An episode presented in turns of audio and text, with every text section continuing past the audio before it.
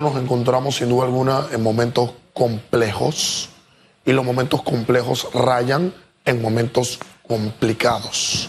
Y las situaciones que nosotros tenemos podemos posicionarla, mi querida Félix, eh, Antonio, Félix Chávez, como una carencia fundamental de un liderazgo existente dentro de las ranuras de nuestros gobernantes.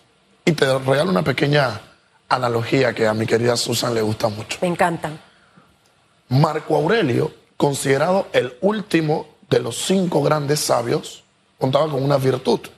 Era muy buen emperador, pero en ocasiones, por ser tan alabado, se le iban los hilos y le entraban unas ínfulas de creerse Dios, a tal punto que se rodeaba de aquellos que lo endiosaban.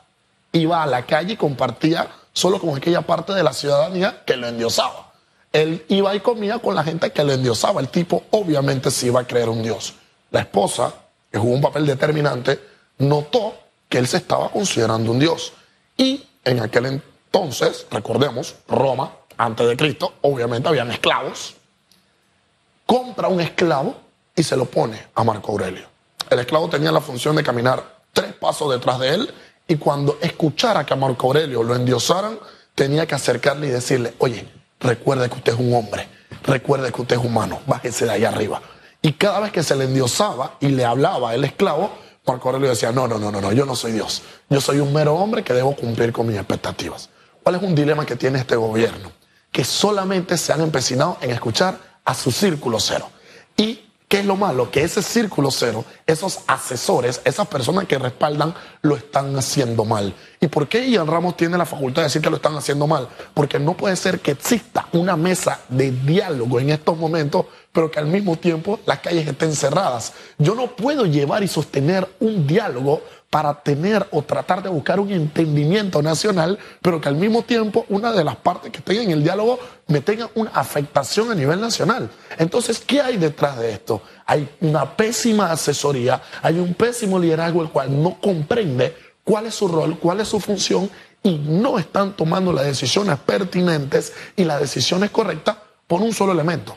Están pensando en resolver la emergencia, el ya para allá, pero no están teniendo luces largas con qué vamos a dejarle al país a largo plazo. Entonces, ¿qué estamos teniendo? No tanto dejarle, eh, con lo que ellos mismos van a tener que lidiar en los próximos dos años. porque ese control de precios de setenta y tantos productos no solo va a afectar al próximo presidente que venga, que también se va a enfrentar ese tema.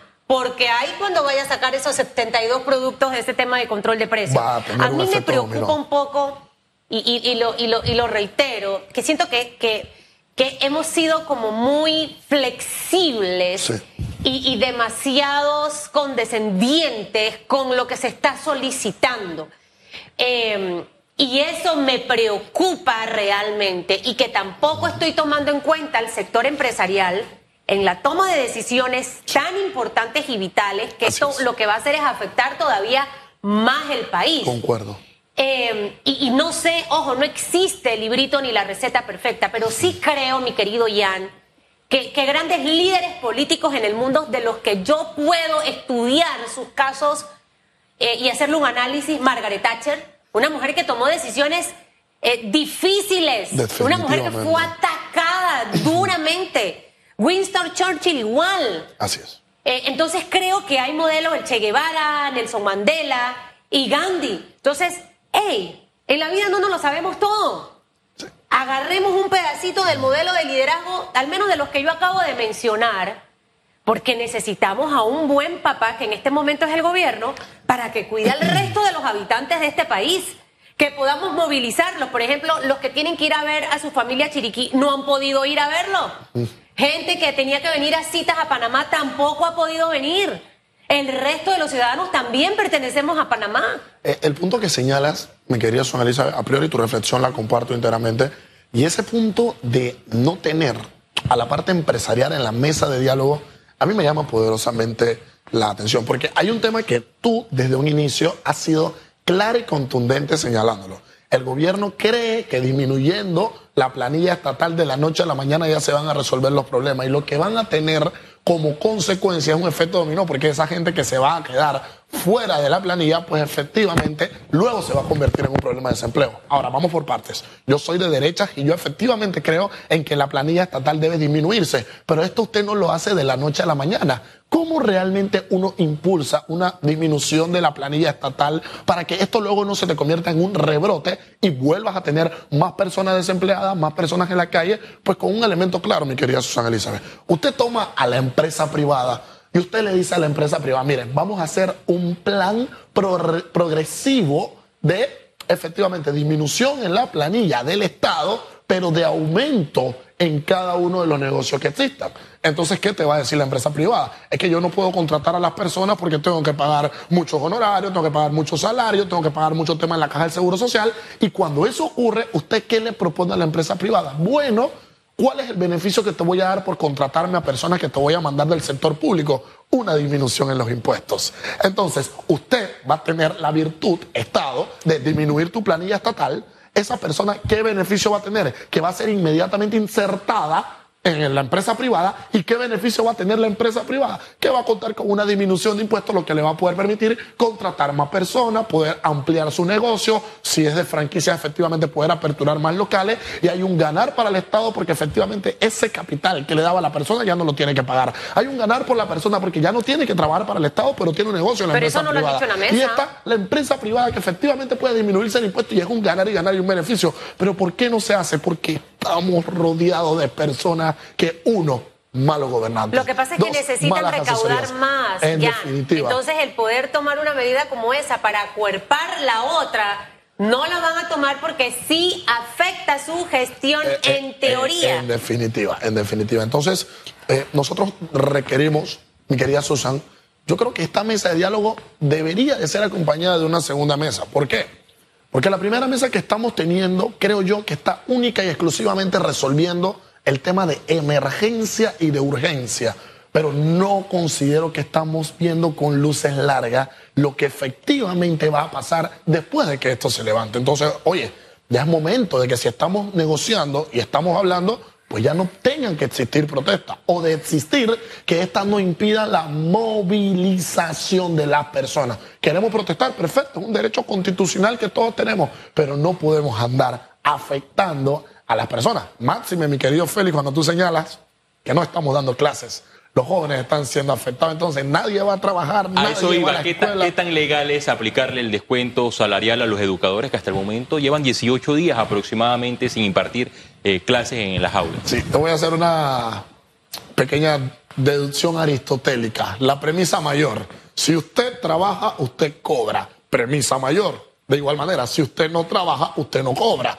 Premisa menor, Ian Ramos es profesor y no trabajó, ergo, Ian Ramos no puede cobrar. A mi criterio, aquel que tenga un contrato, aquel que efectivamente forme parte de alguna planilla de alguna institución pública o una institución privada, y si usted no la cumple, hay una excepción, ¿eh? Si eres diputado y no trabajas, pues tú sí cobras tu dinero. Y lo que, usted, en calidad de docente, no imparte aquel servicio por el cual fue contratado, a mi criterio, usted no lo puede cobrar. Y lo contradictorio es que gremios magisteriales están en contra de la botella y que esa solicitud es legítima. Pero el simple hecho de yo no asistir a mi puesto de trabajo, pero recibir completamente eh, eh, un, salario, sea en el sector empresarial o público, me convierto en una botella. aparte por 15 días, por un mes, es una, botella, ese maestro que no va a dar clase. En definitiva. Y la afectación que el docente le está haciendo no es solo al país.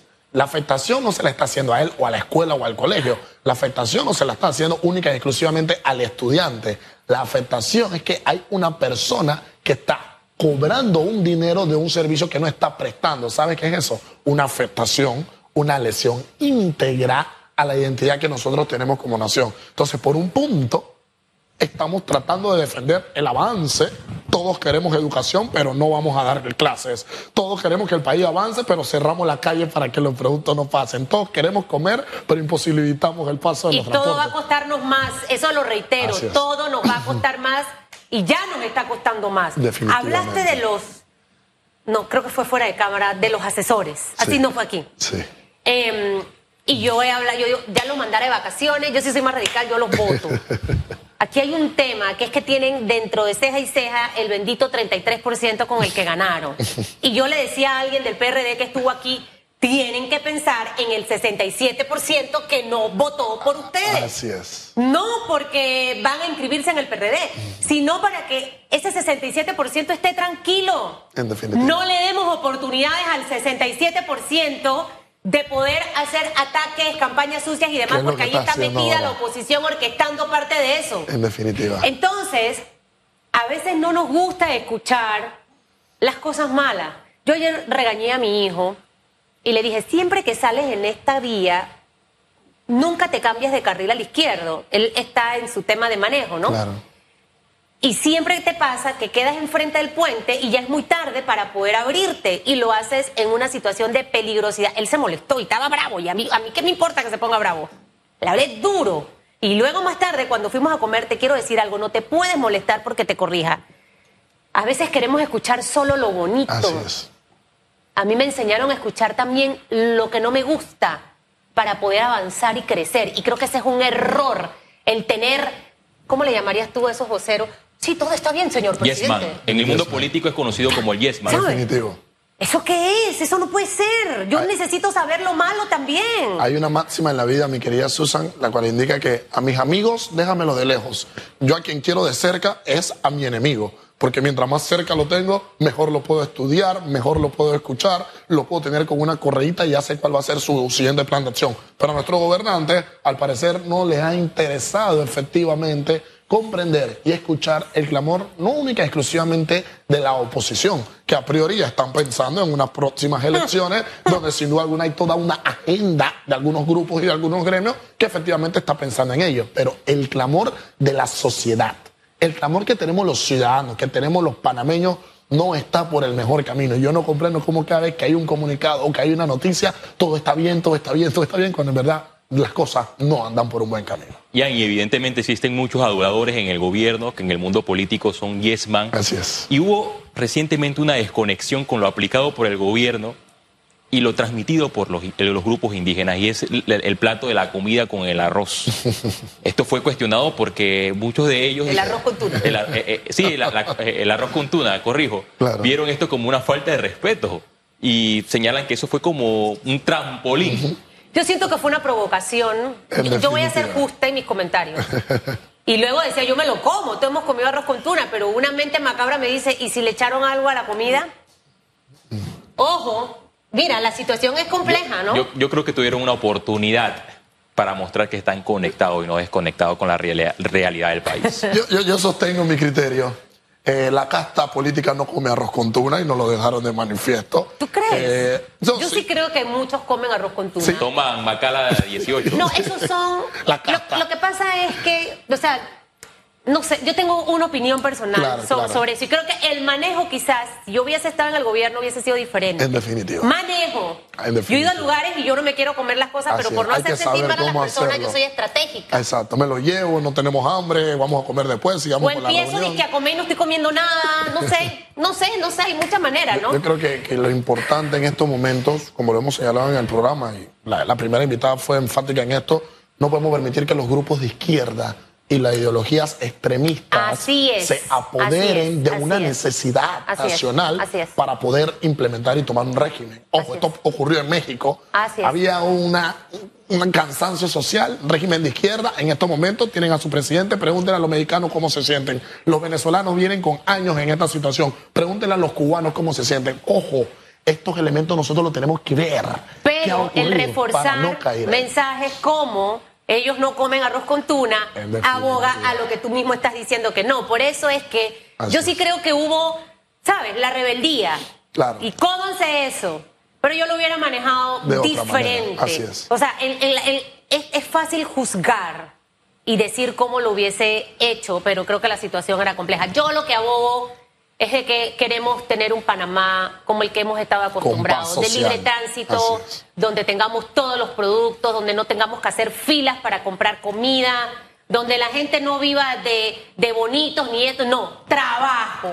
Y eso es lo que necesitamos y ojalá que Dios tome control en realidad de nuestro país. Yo ayer estuve en la iglesia y de verdad que tenía cuatro años de no ir y, y escuchar a muchos panameños orar por Panamá eso es lo que tenemos que hacer ahorita todos, seamos o no PRD o lo que seamos. Este es el país de cada uno de nosotros ya. Gracias. Gracias, Ian. Esperemos que la mesa de diálogo llegue a buenos términos y que haya humo blanco dentro en el órgano ejecutivo.